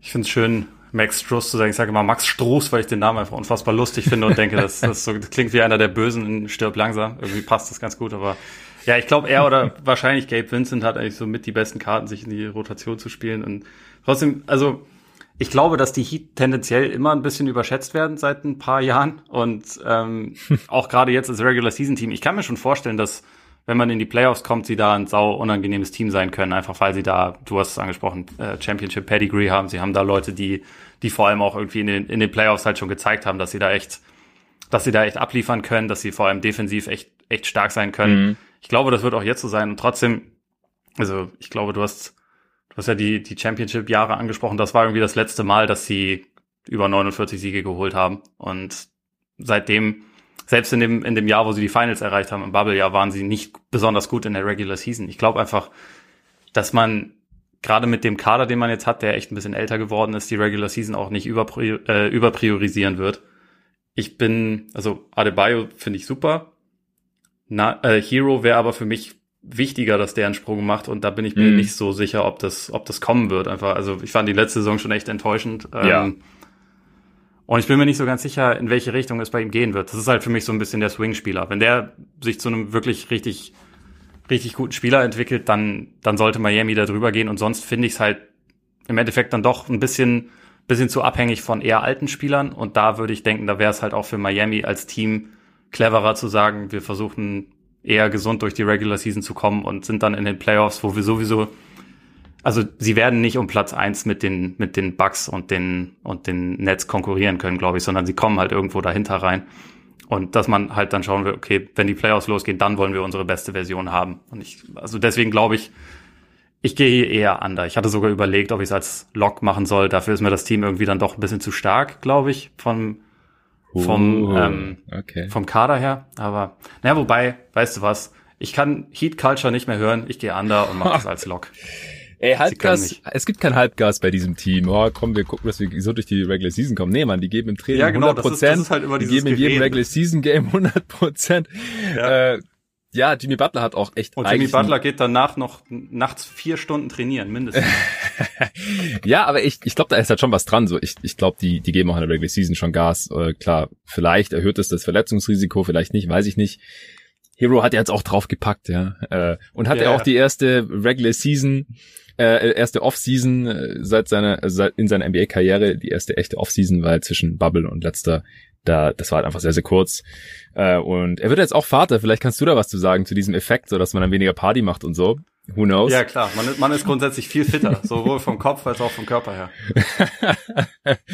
ja, vielleicht hätte ich auch mal hier mein äh, Miami Heat 2012-13 Championship Gear mal ausziehen sollen vor der Aufnahme, aber ich, ich bleib over. ja, das, ich haben, haben wir eigentlich schon Aufnahmen von, von Kyle Lowrys riesigem Hintern? Also ist der, ist der kleiner geworden durch die, durch die Heat Culture und die intensiven Trainingseinheiten dort? Man, manche wollen es gesehen haben, dass er in besserer Shape ist, aber ich glaube, das ist dann auch schon so fast ein bisschen automatische Projizierung. Also ja, ich glaube, ich, ich glaub, Lowry ist einfach, wer er ist, der, der hat diesen Body, da kommt er nicht raus. Ich finde das auch gut. Ich meine, das ist ja. auch durchaus eine Stärke von ihm, dass er so ein bisschen thick mit 2C ist. Aber gut, machen wir, machen wir mit dem nächsten Team weiter. Es geht um die Milwaukee Bucks, den amtierenden Champion. Net Rating äh, plus 5,5. Bilanz 46, 26. Neu dabei George Hill, Grayson Allen, Sammy Ogilvy, Rodney Hood und Traymond Waters. Weg PJ Tucker, Jeff Teague, Bryn Forbes. Over Under 54,5 und ich sag dir jetzt schon mal, das ist mein nächster Lock. Mm, für Over. Over. Weil die Platz äh, eins wollen.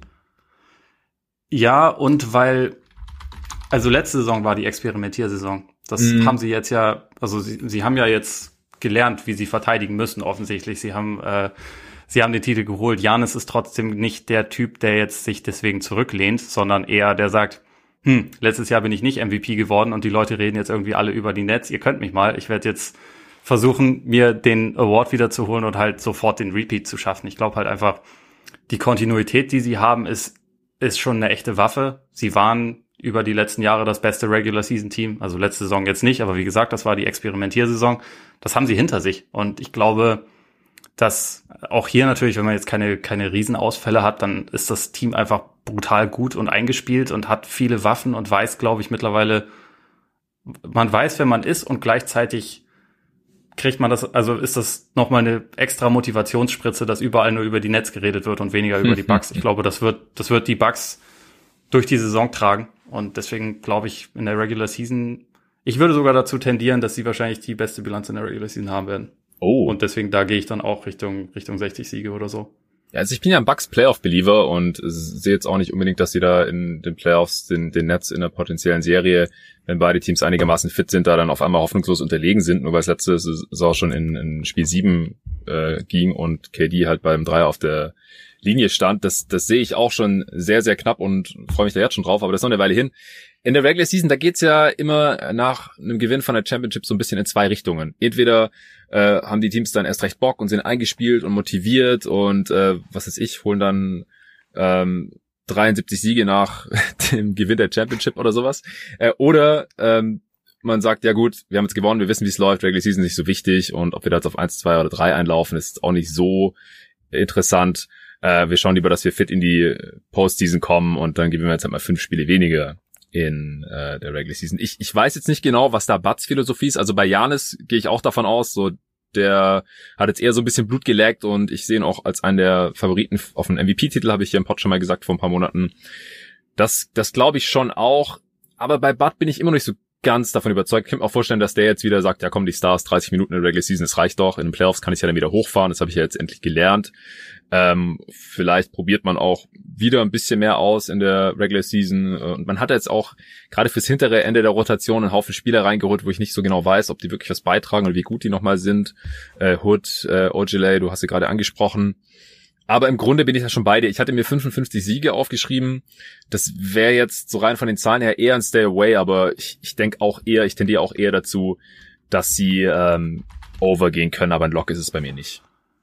Ja, ich meine, was man über die letzten Jahre ja teilweise gesehen hat, selbst diese 30 Minuten, die reichen ja im Normalfall, weil die, weil die Bugs halt einfach. Ja, fair.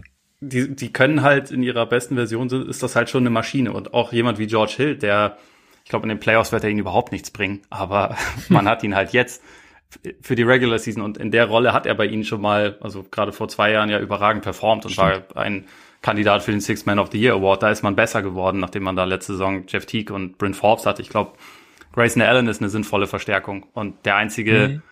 Verlust, der ihnen vielleicht in den Playoffs wehtun wird, ist PJ Tucker. Aber es geht ja jetzt um die Regular Season und ja. ich glaube, dass man da einfach, die wissen, was sie tun, die sind eingespielt und ich glaube halt immer noch hungrig und deswegen tendiert, also wie gesagt, für mich ist das, ist das eigentlich ein Lock, dass sie da drüber gehen. Okay, ja, interessant. Also soweit bin ich nicht ganz, auch wenn ich auch over bin. Dann machen wir mit den Knickerbockers weiter. Net-Rating plus 2,3, Bilanz 41-31. Neu dabei Evan Fournier, Kemba Walker, Dwayne Bacon weg, Reggie Bullock, Alfred Payton, Frankie Smokes. Also eigentlich haben sie den Backcourt ausgetauscht. Ja. Ähm, und Over-Under ist mit 42,5 angesetzt. Das würde bedeuten, zwei Siege mehr als letzte Saison bei zehn Chancen mehr. Hm. Spricht ja eigentlich für Over, wenn wir glauben, dass die Knicks so gut waren, wie ihre Bilanz war. Was meinst du? als für mich ein Stay Away. Äh, auch hier habe ich schon eine Preview aufgenommen. Ich habe 42 Siege gesagt. Also das ist ja genau auf der Line eigentlich. Also die hatten halt letztes Jahr einfach viel Glück und es spiegelt sich auch in dieser Line wieder. Also sie hatten zum einen keinen Covid-Outbreak als eines der wenigen Teams. Äh, die gegnerische Dreierquote wurde, glaube ich, auch schon oft genug irgendwo erwähnt, die relativ niedrig war bei den offenen Dreiern. Das muss sich so nicht wiederholen. Äh, dann hängt man jetzt halt, also ich glaube, offensiv kann man besser werden und Defense wird vielleicht nicht so viel abfallen, aber offensiv hängt man jetzt ja auch sehr stark an Kemba Walkers Gesundheit, was glaube ich nie so praktisch ist. Ähm, also die Regression auch in der Offense vielleicht von Randall, vielleicht auch von Barrett mal sehen, also was auch die Dreierquoten angeht, bin ich auch ein bisschen skeptisch. Ähm, die könnte halt diese offensive Verbesserung wieder so ein bisschen auffressen, auch wenn ich glaube, dass sie da wirklich besser werden. Also sie haben jetzt einfach viel mehr Halbfeld-Creation, haben die ganze Saison mit Derrick Rose, der aber wieder von der Bank kommen kann, Alfred Payton ist weg. Ähm, Mitchell Robinson ist nochmal so ein Dämpfer, dass man jetzt nicht genau weiß, wann der zurück ist. Also wird auf jeden Fall die Saison nicht starten und halt auch nicht der Starter sein. Ist wieder Noel, der offensiv das Team halt so ein bisschen runterzieht. Backup ist der uralte Touch Gibson und so. Also ich bin da nicht euphorisch genug oder zu skeptisch, um wirklich over zu gehen. Ähm, und bin ja dann sogar, also was, die Line ist genau 42. Äh, 42,5. 42,5. Ähm, ja, dann bin ich da halt ganz knapp drunter, technisch gesehen, aber ich würde da einfach nicht drauf wetten. Ja, ist für mich auch eine, ein Team, wo ich irgendwie, da lasse ich lieber die Finger von. Ich glaube, so gut Randall letzte Saison war, da gibt's einige Sachen, die ihm vielleicht nicht mehr ganz so gut gelingen werden. Also wenn man bedenkt, mhm. wie seine wie seine Karrierequoten vorher so waren, wie er dann letzte Saison gerade so aus äh, aus der weiteren Mitteldistanz und, äh, und von der Dreierlinie getroffen hat, wie er es geschafft hat, über weite Strecken ein Team ja offensiv wirklich zu tragen, wo jetzt sonst offensiv nicht so viel ging. Ähm, das war schon irgendwie aller Ehren wert und trotzdem hatte man ja immer das Gefühl, dass da jemand so ein bisschen über seinem eigenen Gewicht puncht sozusagen. Ähm, mhm. Und ich glaube, ich glaube halt trotzdem, es ist genug da, damit die Offense besser werden sollte. Also ich finde, Fournier ist, sie haben, glaube ich, ein bisschen viel Geld für ihn bezahlt und ist jetzt nicht gerade mein Lieblingsspieler, aber es ist jemand, der für, bei ihnen schon einen Bedarf erfüllt und etwas, was ihnen gefehlt hat, reinbringt. Bei Emmanuel Quickly bin ich mal gespannt, wie der sich entwickeln wird. Hat mir als Rookie schon ganz gut gefallen. Derrick Rose als, als Sixth-Man sowieso. Ja. Ähm, Bullock als bester Verteidiger auf dem Flügel wird, denke ich mal, fehlen, weil das kann Fournier nicht sein. Da muss halt Barrett diesen nächsten Schritt machen. Mm, stimmt. Ich, ich finde Barrett gut, also muss ich sagen. Ich fand, äh, ja. äh, das ist, das ist schon echt ein interessanter Spieler, der, glaube ich, auch die Chance hat, da noch einen weiteren Schritt zu machen und irgendwie es sind halt einfach relativ viele Faktoren, die so in unterschiedliche Richtungen gehen, aber ich glaube, letztendlich haben sie einfach ihren Backcourt verbessert und das wird den, die Regression, die es vielleicht bei Randall geben wird, so ein bisschen auffangen. Deswegen gehe ich knapp over, aber es ist für mich auch kein, keine Entscheidung mit ganz viel, mit ganz viel Überzeugung, die ich da treffen kann. Ich meine, der, der Thibodeau-Faktor, dass seine Teams sich halt irgendwie normalerweise schon anstrengen in der Regular Season, ist sicherlich auch nochmal etwas, was, was man da positiv mit einpreisen kann. Ja. Ja, das macht mir auch ein bisschen Angst beim Under, so dass einfach äh, Thibodeau die besten Spieler so viel spielen lässt und die reißen nicht den Arsch auf und die verteidigen. Dann, dann fehlt halt so dieser Schalter in den Playoffs, äh, haben wir auch wieder gesehen, ganz offensichtlich, aber in der Regular Season kann es halt schon sein, dass sie dann wieder overperformen. Ich meine, sie waren einfach das Überraschungsteam der letzten Saison. Niemand hätte gedacht, dass ja. die auf Platz 4 im Osten landen. Ähm, ganz kurze Frage vielleicht noch. Äh, war Randalls Saison wirklich aller Ehren wert, also auch All-NBA Second Team Ehren? Siehst du das? Bist du da nee, überzeugt Sec von? Second Team ist zu hoch. Ich okay. finde, also wenn man so ein bisschen die Sachen, also seinen Output verglichen hat mit anderen Spielern, dann, ich meine, das klare Argument wäre halt gewesen, er hat mehr Minuten gespielt als jeder andere. Und deswegen kann man ihn dann für jemanden, der nicht mal eine halbe Saison gespielt hat, da finde ich, kann man dann schon sagen, okay, dann gebe ich jetzt eher ihm meine Stimme. Ja. Ich finde zum Beispiel letzte Saison Durant so überragend er war, wenn er nicht mal die Hälfte der Spiele macht, dann brauche ich ihn da nicht wählen. Und nee, das, nee.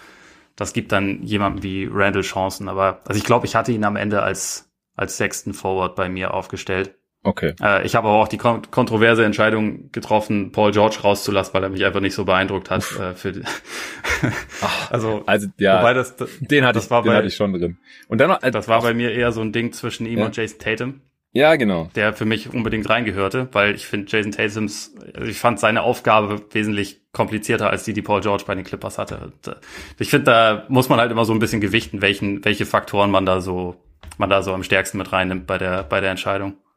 Ja, und ich fand zum Beispiel auch Zion zwar in einem schlechteren Team, aber in der Western Conference, aber in einer ähnlichen offensiven Rolle halt auch nochmal deutlich beeindruckender oder effektiver. Zum Beispiel ist jetzt vielleicht noch ein bisschen kontroverser, aber der offensichtliche Kandidat war halt eigentlich Jason Tatum. Das waren auch bei den Hawks erwähnt. Trey Young war auch nicht im All-NBA-Team. Also ich, ja, mir tut es auch mal leid, dass ich immer so sehr auf die auf die Knicks äh, kacken muss oder dass ich immer so auf die Euphoriebremse treten muss irgendwie, weil die Sau war war krass, aber was dann auch in den Playoffs passiert ist, das war halt irgendwie auch ein bisschen absehbar und klar, das ist jetzt eine Regular Season Projection, All NBA ist auch eine Regular Season Ehrung, keine Frage, aber das war für mich halt schon so ein Ding. Ähm, ja, da, da werde ich noch lange drüber sprechen, glaube ich.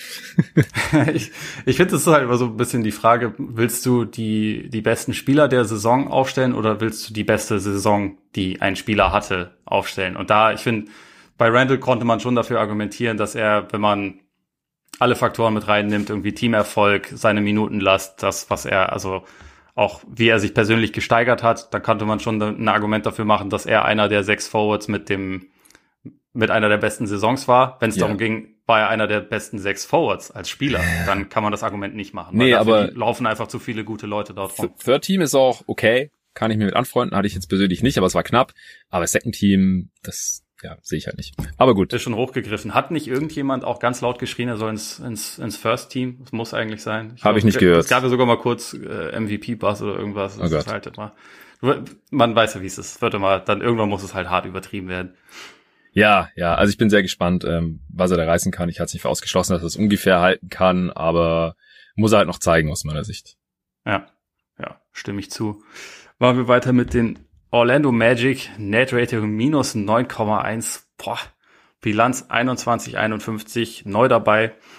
Jalen Sachs, Robin Lopez, äh, Lopez und hunderttausende schlechte Disney-Witze. Mo und Franz Wagner, Jonathan Isaac irgendwann. Hm. Weg, Dwayne Bacon, James Ennis, Otto Porter, alles eigentlich eher zu vernachlässigen. Ähm, Over-Under ist mit 22,5 angesetzt. Was macht man aus diesem komischen Team? Äh, Underlock macht man da. das, ist, das ist mal eine klare Antwort. Gut, machen wir weiter mit dem nächsten Team. Ey, ganz ehrlich, also, boah, die sind mitten im Rebuild, Rookie Point Guard gedraftet, äh, wenig Spacing, der einzige, der die Defense vielleicht noch irgendwie aus dem Keller hieven könnte, ist Jonathan Isaac und ich habe keine Ahnung, wann der spielt. Ähm, unklare Rotation, äh, kriegt jetzt Robin Lopez, weil er der noch beste NBA-Spieler ist, Minuten vor Bamba und Wendell Carter. Ich hoffe es nicht, einfach wegen der Entwicklung, weil ich die gerne mal spielen sehen würde, ob die ihrer Draft-Position noch einigermaßen gerecht werden können, aber könnte irgendwie passieren. Könnte aber auch sein, dass man Robin Lopez einfach nur gesigned hat, weil man hofft, man kann ihn da noch irgendwie zur Trade-Deadline verschachern, wenn irgendjemand merkt, wir brauchen noch dringend einen defensiven Backup-Big. Äh, also das ist schon ein komisches Team. Sie haben unendlich viele Guards, die meisten davon jung oder Fultz ist ja auch noch eine Weile verletzt. Ähm, und auch mit Fragezeichen hinterm Wurf. Gary Harris vielleicht so ein bisschen als Reclamation Project, den man dann auch nochmal für irgendwas traden könnte, wenn er seinen Dreier wieder findet und mal fit bleiben kann. Aber die wollen eher, die wollen den First Pick, die wollen auch nicht ins Play-In. Also das kann mir keiner erzählen. Also ich sehe nicht, wie die hier deutlich über 20 Siege holen sollen. Ich denke auch. Ich, ich, glaube, der, der Rebuild der Magic geht ins 18. Jahr gefühlt. ja, die waren ein paar Mal in den Playoffs, das, das darf man nicht unterschlagen. Und haben immer ja, das erste ja, Spiel gewonnen. Beide Male. Sie, war, sie, waren mit, mit ganz viel Augenzwinkern in den Playoffs. wie man das halt so macht. Nee, also ich bin sehr gespannt auf, auf Sages. Ich finde auch, also ja.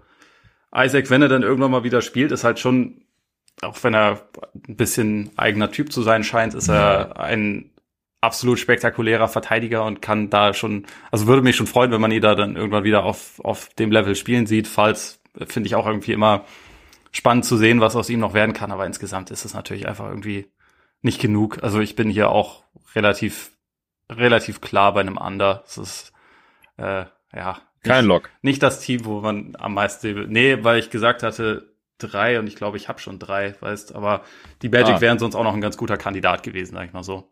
Okay. Es ist halt, das, das Problem ist ja immer so ein bisschen am Ende der Saison gibt's dann, also man kann schon zu 23 Siegen so ein bisschen stolpern, glaube ich. Ne? Also es ist halt nicht ausgeschlossen, weil, weil man nicht überall alles angeht mit der größten Kompetenz, aber also wie du schon gesagt hast, ich kann mir auch vorstellen, dass man die kompetenten Leute, also Robin Lopez und vielleicht irgendwann Gary Harris, wenn der wieder gesund wird und seine Offense wiederfindet. Gut, das sind auch zwei relativ große Vents, aber ja. äh, dass man die dann halt eher traden wird und dann, ja, eigentlich geht's halt nur um den Neuaufbau und dann braucht man nicht viele Spiele gewinnen. Die Line ist natürlich auch tief, aber trotzdem glaube ich auch, dass sie da drunter landen. Es gibt halt normalerweise im Schnitt pro Saison, pro Conference ein Team, das keine 20 Siege holt. Äh, ja. Müssen jetzt auch nicht gleich 15 oder so nur sein, aber ich glaube, unter 20, da sind die Magic schon quasi prädestiniert hier und bei den Cavs und Pistons haben wir auch drüber gesprochen, warum wir schon sehen, dass sie halt auch irgendwie im mittleren 20er Bereich landen. Ja, ich denke auch, dass da, ja, die, die Magic sind ein ganz guter Kandidat für die schlechteste Bilanz der Liga auf jeden Fall. Mit OKC wird es vielleicht ein Fernduell geben, yep. aber mal gucken. Ähm, gut, machen wir mit den, mit den äh, Philadelphia 76ers und unserem aller Lieblingsthema äh, Thema mm. Ben Simmons weiter. Net Rating plus 5,4, Bilanz 51, 21. Sie hatten tatsächlich die Beste im Osten. Neu, Andre Drummond, George Niang, Shaq Harrison, Jaden Springer. Weg, Dwight Howard, alle guten Vibes, George Hill, Mike Scott, Anthony Tolliver. Over-Under ist bei 51,5 und ich würde das Ding äh, nicht mit der Kneifzange anfassen. Wie ist, wie, wie ist bei dir? Ja, selbstverständlich. Äh, aus offensichtlichen Gründen. Wir wissen einfach überhaupt nicht, ob und wann Ben Simmons getradet wird und wofür. Ich glaube halt, dass sie sich durch den Trade eher verschlechtern, wenn er kommt, also wenn er bald kommt und sie dann mit einem neuen Team viele Spiele noch spielen müssen, diese Regular Season. Und wenn er nicht kommt und dann wird Ben Simmons ja offensichtlich nicht spielen. Also ich glaube, das ist einfach verbrannt. Das, das passiert nicht mehr. Der verzichtet lieber auf acht Millionen, als nochmal ähm, mit diesen Dudes im selben Lockerroom zu sitzen. Das, äh, da habe ich gar keine Zweifel mehr. Ja. Das heißt, wenn ich müsste, würde ich under wetten, weil ich mir halt nicht vorstellen kann, wie ein Team dann in der Situation. Und ich meine, Ben Simmons, äh, bei aller Kritik an seinem Playoff-Skillset in der Regular Season ist er ein wertvoller Spieler. Gar keine Frage. Also auch Ben Simmons mit Embiid auf dem Feld, das war ein deutliches Plus-Team. Das ist überhaupt nicht das Problem gewesen eigentlich in der Regular Season. Und der wird jetzt nicht mehr spielen und sie haben jetzt vorerst da keinen Ersatz. Deswegen würde ich eher auf Under gehen. Aber wir, wir kennen dieses Team halt einfach nicht. Wir wissen nicht, was passiert. Und wenn Maury dann äh, doch noch ein ganz solides Paket angeboten bekommt und der Fit einfach viel besser ist, der Spieler, die da zurückkommen mit Joel Embiid, der jetzt glaube ich auch äh, wirklich was abreißen wird hier. Ich glaube, der ist jetzt äh, motiviert und egal wer neben ihm spielt, das Spacing wird wahrscheinlich besser werden. Und ich kann mir vorstellen, dass er jetzt erstmal irgendwie 30 plus Punkte pro Spiel auflegt, die ersten paar Spiele und so. Also das Team ja. wird gut sein. Aber es wird wahrscheinlich schlechter als letzte Saison insgesamt sein. Und deswegen stay away auf jeden Fall, aber wenn dann eher under.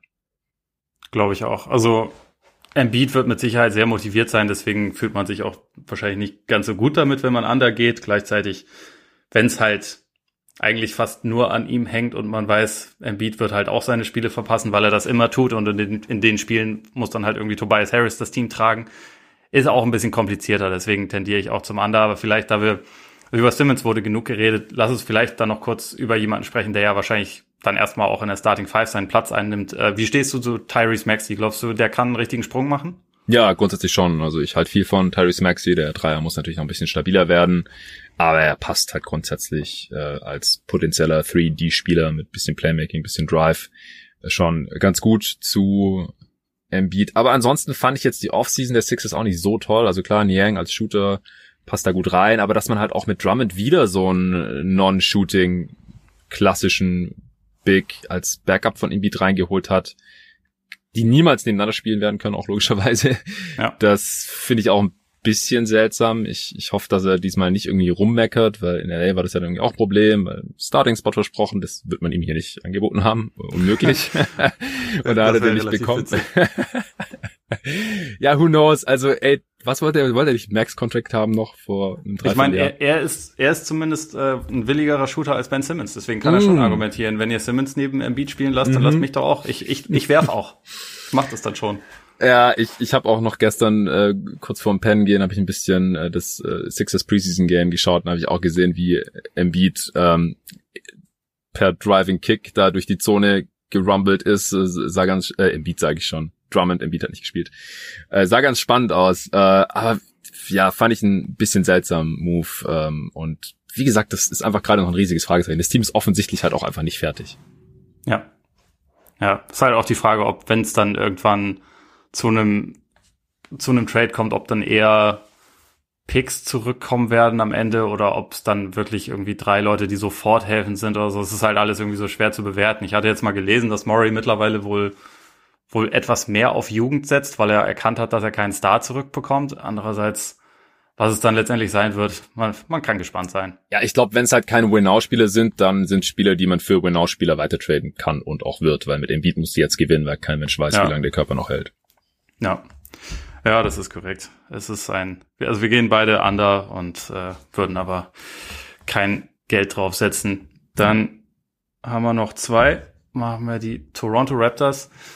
Net Rating minus 1,2, Bilanz 27, 45, neu dabei Scotty Barnes, Goran Dragic, zumindest für den Moment, Isaac Bonga, Precious Achua, weg, Kyle Lowry und sein Magnificent Bud, Rodney Hood, DeAndre Bembry, Paul Watson, Aaron Baines, Over-Under ist mit 36,5 angesetzt, also Las Vegas denkt, die Raptors machen schon noch mal machen schon noch mal einen Sprung nach vorne im Vergleich zu dem, was sie letzte Saison gemacht haben. Also performen eher wie ihr Net-Rating und nicht wie ihre Bilanz der letzten Saison. Mhm. Glaubst du das auch? Also erwartest du eine Steigerung von dem Team oder, oder geht's da vielleicht auch ein bisschen mehr Richtung, Richtung Rebuild?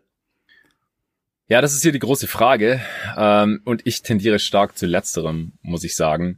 Ähm, du hast vorhin mal erwähnt, dass die Bulls und die Lakers den größten Kaderumbruch hatten oder die größte Umwälzung im Kader. Die Raptors sind da tatsächlich fast auf dem Niveau mit den Bulls. Also die haben auch, das hat man jetzt nicht so mitbekommen, aber klar, Lowry hat jeder mitbekommen, aber auch ansonsten haben die da ähm, ein bisschen ausgemistet und umgebaut im Kader. Und jetzt kamen noch so Sachen dazu wie Nick Nurse äh, hat angekündigt, dass Scotty Barnes äh, alle Possessions, die er handeln kann, bekommen wird und so. Und ich meine, das ist ein, Rookie Point Forward. So, das, das wird wahrscheinlich nicht mit so super vielen Siegen dann einhergehen. Äh, Siakam äh, verpasst den Saisonstart noch und man weiß nicht so genau, wann der zurückkommt. Wie gesagt, Lowry fehlt halt einfach. Dragic ist dafür da. Das ist schon allein Downgrade. Dann fragt man sich, wie lange ist Dragic noch da? Der will ja eigentlich weg und hat ja, ich glaube, in slowenischen Medien auch schon gesagt, dass er getradet werden wird. Ähm, ja. Jetzt warten wir quasi nur noch darauf, dass es irgendwann passiert. Also, mich würde schon sehr wundern, wenn die Marschrichtung von Masai Ujiri hier nicht irgendwie relativ klar Übergangsjahr wäre und was das dann bedeutet, äh, haben wir in der letzten Saison ja auch gesehen dann gibt man jetzt halt nicht gerade unbedingt alles, um noch irgendwie auf Platz 10 ins Play-In-Tournament zu kommen, sondern will lieber einen höheren Pick haben. Hat auch geklappt in der letzten Regular Season dann. Ich, ich glaube, das wird wahrscheinlich auch eher wieder hier passieren. Und deswegen würde es mich sehr wundern eigentlich, wenn sie overgehen würden. Das Einzige, was dafür spricht, ist, sie hatten letztes Saison kein einziges echtes Heimspiel. Das ja. vergisst man, glaube ich, auch leicht. Äh, sie sind jetzt wieder zurück in, in Kanada, aber letztendlich ist, glaube ich, relevanter, was auf dem Spielfeld passiert. Und da glaube ich, werden wir viele Minuten und große Rollen für jüngere Spieler sehen. Wahrscheinlich darf OG Ananobi auch ein bisschen mehr am Ball ausprobieren. Äh, Malachi Flynn. Ich, ich überlege, ob das mein drittes Lock für Under wird. Ja, also ich finde auch die, die Line ist zu hoch angesetzt, weil, also einerseits ist es schon so, dass bei den Raptors, ich glaube, die haben das Personal, um eine sehr gute Defense zu stellen. Sie haben, also gerade Anunoby ist halt einfach saustark. Ja. Auch Barnes hat da ja zumindest Potenzial. Sie mhm. sind halt auf der Center-Position nicht gut besetzt, äh, was das angeht, aber sonst halt eigentlich schon. Ähm, Nick Nurse ist ein exzellenter Coach, bei dem ich mir jetzt auch nicht vorstellen kann, dass er jetzt irgendwie äh, bewusst mit in Spiele reingeht und denkt, so, das äh, heute heute wollen wir nix. Aber gleichzeitig ist die Line einfach trotzdem ein bisschen zu hoch. Offensiv ist das Team, glaube ich, schon limitiert. Bei, bei Siakam müssen wir jetzt auch erstmal sehen nachdem es letzte Saison mehrfach ja auch irgendwie so ein bisschen kritische Stimmen gab in der Organisation und er sich auch mehrfach so ein bisschen über, über seine Rolle und andere Sachen aufgeregt hat, ja. dass so wieder so ein bisschen harmonischer wird. Da gab es ja auch sogar mal zeitweise so äh, Trade-Gerüchte und ja, ich glaube einfach auch, es wird jetzt eher der Weg eingeschlagen, dass man halt mal schaut, wie man die jungen Spieler schnell entwickelt, um dann irgendwie seinen nächsten Wahl zu jagen, weil du hast mal Sai Ujiri angesprochen, das ist ja auch nicht der Typ, der der sich irgendwie mit Mittelmaß zufrieden gibt, sondern der halt eher schon den, das den nächsten großen Plan schmiedet. Und ich denke, für den nächsten großen Plan sind relativ viele, die jetzt momentan im Kader sind, wahrscheinlich dann nicht mehr, nicht mehr so relevant. Deswegen ja, also für mich auch under. Äh, ich habe meine Logs ja schon vergeben, deswegen mache ich das jetzt nicht, aber es wäre sonst auch noch ein ganz guter Kandidat dafür. Ja, okay, dann sind wir uns sehr einig. Also finde ich interessant, weil was auch manche sagen, ist, was dagegen spricht, dass die äh, Raptors jetzt undergehen, ist, dass sie halt keinen der besseren Spieler jetzt getradet haben, wenn Fleet oder Siakam. Aber Siakam, ich meine, mit, mit Schulterverletzungen nach der letzten Saison, so ist es wahrscheinlich gerade auch eher im Wert tief. Also ich kann mir halt vorstellen, dass man den, wenn man fort ihn zu traden, erst noch ein bisschen showcased und dann vielleicht tradet und wenn will, will man vielleicht auch einfach nur behalten. Weil der ist jetzt auch ja. noch nicht so alt, ist ein guter Spieler, äh, ist noch vom Championship-Team, aber könnte auch noch Teil des nächsten guten Teams sein in Toronto und so. Vielleicht will man den einfach auch nicht traden. Und Nurse geht wahrscheinlich in Spiele rein und sagt so, heute Nacht verlieren wir, sondern ja, so, heute Nacht kriegt Scotty Barnes 20 Possessions, wo er zeigen kann, was er machen kann mit dem Ball in der Hand und Malachi Flynn kriegt auch noch 20 und OG Ananobi auch noch und dann gewinnt man wahrscheinlich nicht, weil es offensiv noch nicht gut ja. genug sein wird. Ja, und langfristig ist es halt einfach auch trotzdem richtig. Ne? Exakt, also, ja. bei dem bei dem Team und dem Kader ist es einfach die sinnvollste Marschroute. Dann ja, doch, sehen wir das so. Ich meine, sonst, also ich meine, letzte Saison war das halt über einen langen Zeitraum hatten sie irgendwie eine total negative Bilanz und dabei aber fast, äh, fast ein ausgeglichenes Net-Rating. Mhm. Äh, am Ende ist es dann auf minus 1,2 runtergegangen. Das war für viele dann auch noch, glaube ich, so ein bisschen der Gedanke. Eigentlich sind die viel besser als das, was, was dann irgendwie die Bilanz ausgedrückt hat. Aber ehrlicherweise glaube ich, dass es im Endeffekt trotzdem in dieser Saison ja eher in die andere Richtung geht. Deswegen machen wir mit den Wizards weiter. Net Rating minus 1,6, Bilanz 34, 38, natürlich auch übrigens ein extrem aktives Team gewesen. Mhm. Neu dabei Spencer Dinwiddie, Montrezl Harrell, Kyle Kuzma, Kentavious Caldwell Pope, Corey Kispert, Aaron Holiday, Beck, Russell Westbrook, Ish Smith und Robin Lopez. Over-Under ist mit 33,5 angesetzt. Das hier war jetzt auch noch ein Team, bei dem ich kurzzeitig überlegt habe, ob ich einen Lock vergebe. Habe ich mich dann am Ende doch nicht getraut, weil ich einfach noch nicht gesehen habe, wie das Ganze zusammenpasst. Aber ich tendiere eigentlich schon relativ klar zum Over, weil mhm. sie sind deutlich tiefer und Tiefe ist halt gut in der Regular Season und das ist auch jetzt tendenziell kein Team, was nicht motiviert ist, Spiele zu gewinnen. Ich glaube, das spielt da dann schon auch eine Rolle. Deswegen denke ich eigentlich schon, dass sie diese, diese Line reißen sollten. Also auch wenn letzte Saison dafür, dass sie am Ende das Play-in erreicht haben, war Westbrook natürlich extrem wichtig, weil er in den letzten Saisonmonaten extrem aufgezockt hat. Aber dafür ist das, ist das Team jetzt, glaube ich, insgesamt einfach breiter und besser aufgestellt. Oder, oder wie siehst du das? Sehe ich genauso. Und bei Westbrook würde ich gerne noch hinzufügen, dass man nicht vergessen hat, dass äh, es auch, dass er ein Hauptgrund war, wieso ähm, man überhaupt sich in diese Situation gebracht hat, weil am Anfang der Saison war halt richtig mies, die erste Saisonhälfte ja. oder so. Und dann die zweite Saisonhälfte war er deutlich besser, natürlich ganz, ganz heftige Deadlines aufgelegt und sich äh, ja die Seele aus dem Leib gezockt und dann hat man das Play-in und dann auch die Playoffs ähm, ja noch irgendwie erreichen können. Aber das wird immer schnell vergessen. Man, man geht halt automatisch davon aus, dass oder dass Westbrook halt ein großer Verlust ist, weil man halt diese letzten Saisonmonate vor Augen hat, Recency Bias und den Anfang vergisst man, aber im Endeffekt hat halt insgesamt einen Impact auf die Saison gehabt. Und da glaube ich halt auch, dass das, was im Trade zurückkam und dann noch mit Dinwiddie und so, dass das in der Regular Season insgesamt wertvoller sein kann. Äh, die Offense dürfte besser werden, die Defense vielleicht schlechter, aber letzte Saison war man halt auch überhaupt nicht tief, das hat man jetzt, das hast du angesprochen. Deswegen ist das hier auch noch ein Kandidat für mich für Lock gewesen. Also jetzt die Raptors, Hornets oder Wizards äh, könnten ein Lock werden. Ich hatte da sogar 41 Siege aufgeschrieben. Das wäre wirklich deutlich, deutlich drüber und damit wären sie dann, ja. Äh, wenn man nach diesen Zahlen geht, eigentlich der, der Lock für mich. Ähm, ja, bei den Raptors, wie gesagt, da sehe ich halt die Chance, dass sie äh, doch versehentlich zu viel gewinnen, äh, wegen Coaching und weil die Spiele vielleicht doch ein bisschen zu gut sind, keine Ahnung. Ähm, und bei den Hornets, da hast du mich ein bisschen von abgebracht und deswegen wären dann wohl die Wizards mein Lock, mein dritter. Ja, ich, ich finde auch, sie sind ein guter Kandidat dafür. Ich hatte mein Over hier auch in, in Versalien notiert. Also einfach, ich meine, so die große Frage ist sicherlich, wie, wie meldet sich Dinwiddie zurück? Der ist jetzt halt lange ausgefallen. Ja, eigentlich, ja, ja. Eigentlich kann ich mir schon vorstellen, dass er halt neben Biel schon gut passen wird. Ne? Also als jemand, der auch irgendwie so diesen, diesen Drive zum Korb hat, so eine gewisse Physis, die er mit reinbringt. Irgendwie finde ich das schon, finde ich das schon ganz, ganz spannenden Fit. Und wenn man davon ausgeht, dass man hier halt einen relativ fitten Backcourt mit den beiden hat und dann auch noch äh, KCP und Aaron Holiday so in der Hinterhand, dann ist man da schon einfach echt gut besetzt und das ist halt erstmal erstmal echt ein Trumpf, den man spielen kann. Ja, ich denke auch. Also das, das scheint mir auch ein relativ homogenes Team zu sein. Es gibt da noch ein paar Fragezeichen. Äh, wann und wie kommt Thomas Bryant zurück? Spielt also startet dann der wieder oder spielt Harold mehr oder Daniel Gafford als Defender? Solche Sachen spielt man viel Three-Guard-Lineups mit KCP, Beal und Dinwiddie oder kommt KCP dann nur von der Bank? Äh, was ist mit Hachimura und Avdia? Äh, solche Sachen halt, das, das muss ich alles noch rauskristallisieren, aber das illustriert ja auch halt einfach ein bisschen, wie, wie tief dieses Team eigentlich ist. Und äh, ich glaube auch, Wes Ansel Jr., ja, Rookie Head Coach, aber ich denke auch, dass das potenziell ein Upgrade ist gegenüber Scotty Brooks, weil er einfach viele relativ seltsame Coaching-Entscheidungen auch getroffen hat, finde ich.